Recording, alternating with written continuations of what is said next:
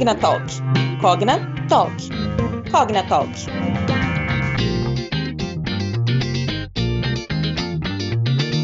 Oi, gente, tudo bem? Aqui quem fala é a Julie Baptista e está começando mais um episódio do nosso Cognatalk. Novembro é um mês que celebra datas e eventos muito importantes e uma dessas pautas é o que vamos discutir nesse episódio, Novembro Azul. Pode até parecer um assunto batido que todo mundo já sabe, mas vocês ficariam espantados com a quantidade de crenças e desinformação que ainda cercam essa questão. Então, para contribuir conosco nessa conversa, recebemos hoje o presidente da Sociedade Brasileira de Urologia, Dr. Alfredo Félix Canalini. Seja muito bem-vindo. Obrigado, Júlia. Eu que agradeço, em nome da SBU, a oportunidade de a gente poder conversar e divulgar essas informações tão importantes. Para começar, doutor, explica para gente quais são os principais objetivos da campanha de Novembro Azul e qual o atual panorama da doença no Brasil. O principal objetivo da campanha do Novembro Azul é alertar os homens sobre a importância de se fazer o diagnóstico precoce do câncer de próstata numa fase inicial, porque na fase inicial nós conseguimos efetivamente curar essa doença na enorme maioria das vezes.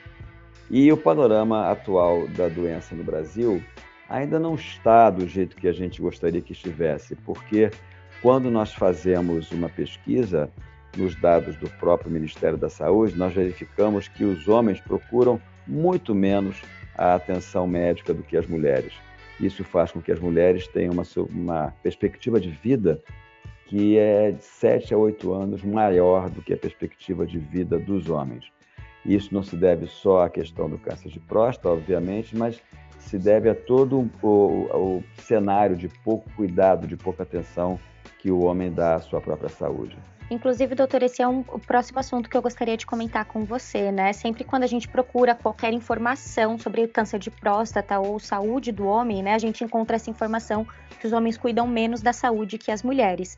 Na sua opinião, quais as principais barreiras que impedem que os homens não cuidem da sua saúde, no geral mesmo, e mas principalmente né, da saúde da próstata? Olha, eu acho que a principal barreira ainda é uma barreira, vamos dizer assim, cultural dentro da própria família. Porque se você é, se lembrar de que as meninas, por exemplo, quando entram na puberdade, elas são levadas é, pelas mães, é, enfim, para terem algum tipo de atendimento e informação sobre a sua própria saúde, inclusive é, a saúde do seu aparelho reprodutor, a questão da mama, colo do útero, etc. Isso não acontece com os meninos. Para vocês terem uma ideia, é, o DataSUS mostra que as meninas adolescentes se consultam 18 vezes mais do que os meninos adolescentes. Isso não significa que elas fiquem mais doentes, não, significa que elas tratam melhor é, da sua saúde.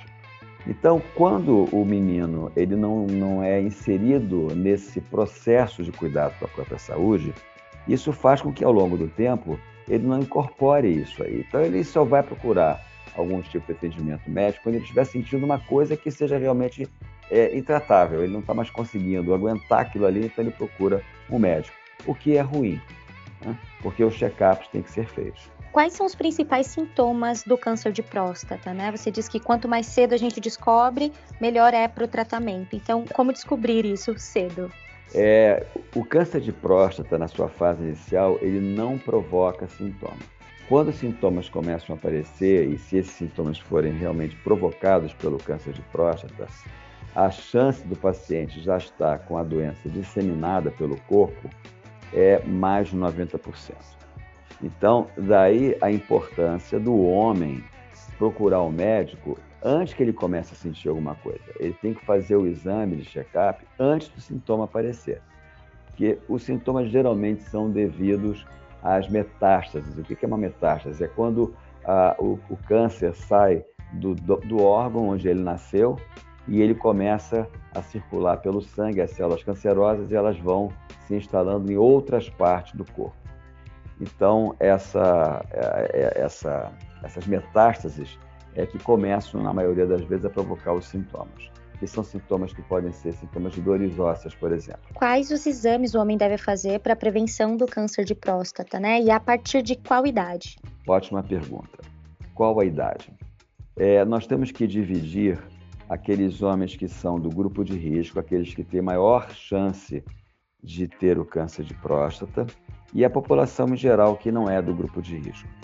Para os homens que são do grupo de risco, aqueles que já sabem que têm maior chance de desenvolver é, esse tipo de tumor, a recomendação da SBU é que o exame comece a ser feito a partir dos 45 anos e para os que não são do grupo de risco, a partir dos 50 anos.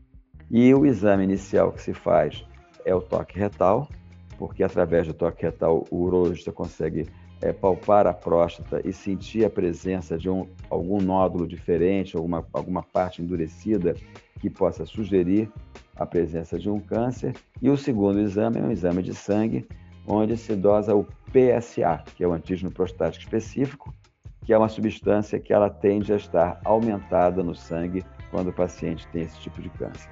E falando sobre grupos de risco, né? Existem fatores de risco que são comportamentais para uma doença como essa, ou tudo é uma questão genética também, né? Pessoas que já tiveram incidência na família precisam ficar mais atentas. Exatamente. Você já falou aí um dos fatores de risco, né? Quando é que um homem sabe que ele está, ele está inserido no grupo de risco? É aquele homem que ele é afrodescendente ou ele tem na família parentes próximos, o pai, o irmão mais velho, o tio, o avô, que já tiveram esse câncer. Então, esses fatores são genéticos, é, que nós não conseguimos mexer neles, pelo menos atualmente, talvez no futuro, com as terapias genéticas se possa mudar esse quadro, mas hoje em dia essa tecnologia ainda não existe. E o segundo fator que é um fator que pode ser modificado, é o fator da obesidade. Nós sabemos que os homens obesos, eles têm mais chance de ter câncer de próstata que os homens não obesos. E aí tem um fator alimentar. Nós sempre pensamos que os japoneses tinham pouco câncer de próstata.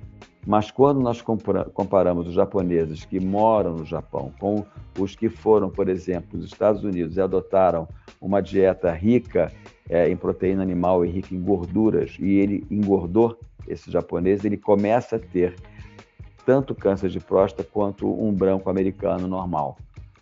Porque o branco americano normal também geralmente está acima do peso. Né? Hoje em dia, aliás, a obesidade é uma grande epidemia no planeta, principalmente a obesidade infantil, que a gente tem que combater muito, porque são essas crianças que já vão crescer doentes e que vão ter mais chance do futuro de desenvolver é, o câncer de próstata e outros tipos de tumor é, que são é, estimulados pela obesidade. Muito importante quando a gente traz esse tipo de dado, né? Porque deixa claro que não é uma ação específica ou outra, né? A busca pela saúde, por, por envelhecer com mais saúde também, né? Vem de hábitos saudáveis desde sempre, desde cedo, e mesmo que não ligado estritamente ao problema que a gente acaba discutindo aqui, como por exemplo o câncer de próstata, né? Uhum. Sim, exatamente. Nós, nós sabemos hoje o, tudo que tem que ser feito para que se tenha uma vida saudável.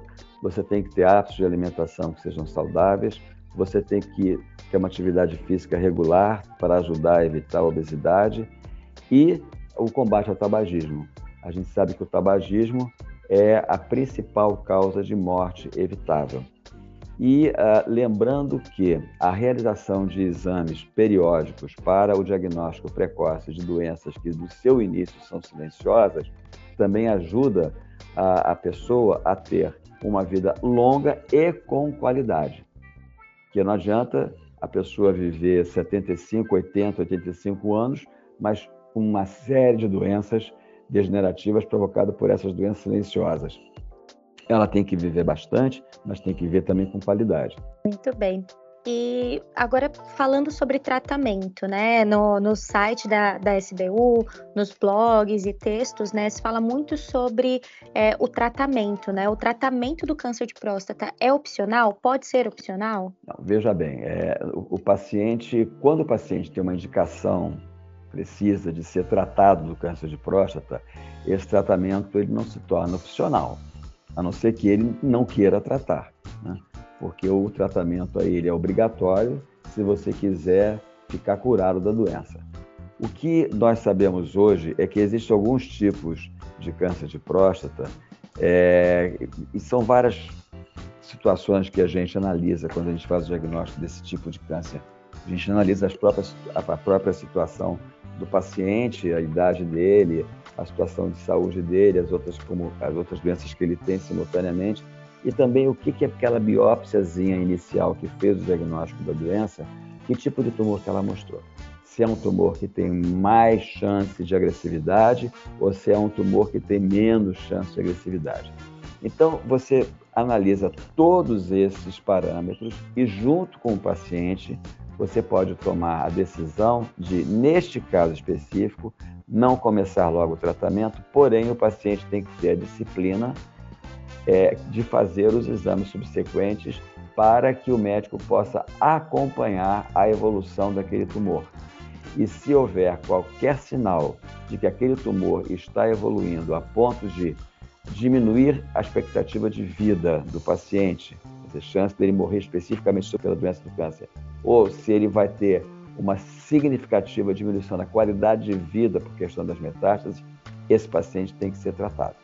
Então, são situações que você pode mudar o estado do paciente de um estado que está sendo observado para um estado que ele realmente tem que começar algum tipo de tratamento. Então, nesse sentido é que a gente fala que é, é um opcional aí, não seria a palavra é, mais adequada. É, é saber que existem alguns, alguns pacientes que podem ter essa alternativa de, de, somente observar, mas são pacientes específicos com doenças muito menos agressivas e a, a, mais que ele tem de qualquer maneira que fazer o acompanhamento. Doutor Canalini, infelizmente estamos chegando ao fim do nosso podcast, mas quero agradecer pelos esclarecimentos e eu tenho certeza que essa conversa contribuiu para levar informação segura e de qualidade para as pessoas sobre esse tema tão importante. Muito obrigada. Eu que agradeço a oportunidade e lembre-se da campanha do Novembro Azul esse ano da SBU, que é Saúde também é papo de homem. O homem tem que cuidar da sua saúde como a mulher o faz, e de maneira muito sábia. Muito obrigada mais uma vez e aproveito para agradecer também a todos vocês, nossos ouvintes que nos acompanharam até agora. Não se esqueçam de se inscrever aqui no podcast para serem avisados sempre que a gente postar um novo episódio, combinado? Por aqui nós falamos sobre saúde, negócios, educação e muito mais. Ficamos por aqui e até o próximo Cogna Talk. Tchau, tchau. Cogna Talk. Cogna Talk. Cogna Talk.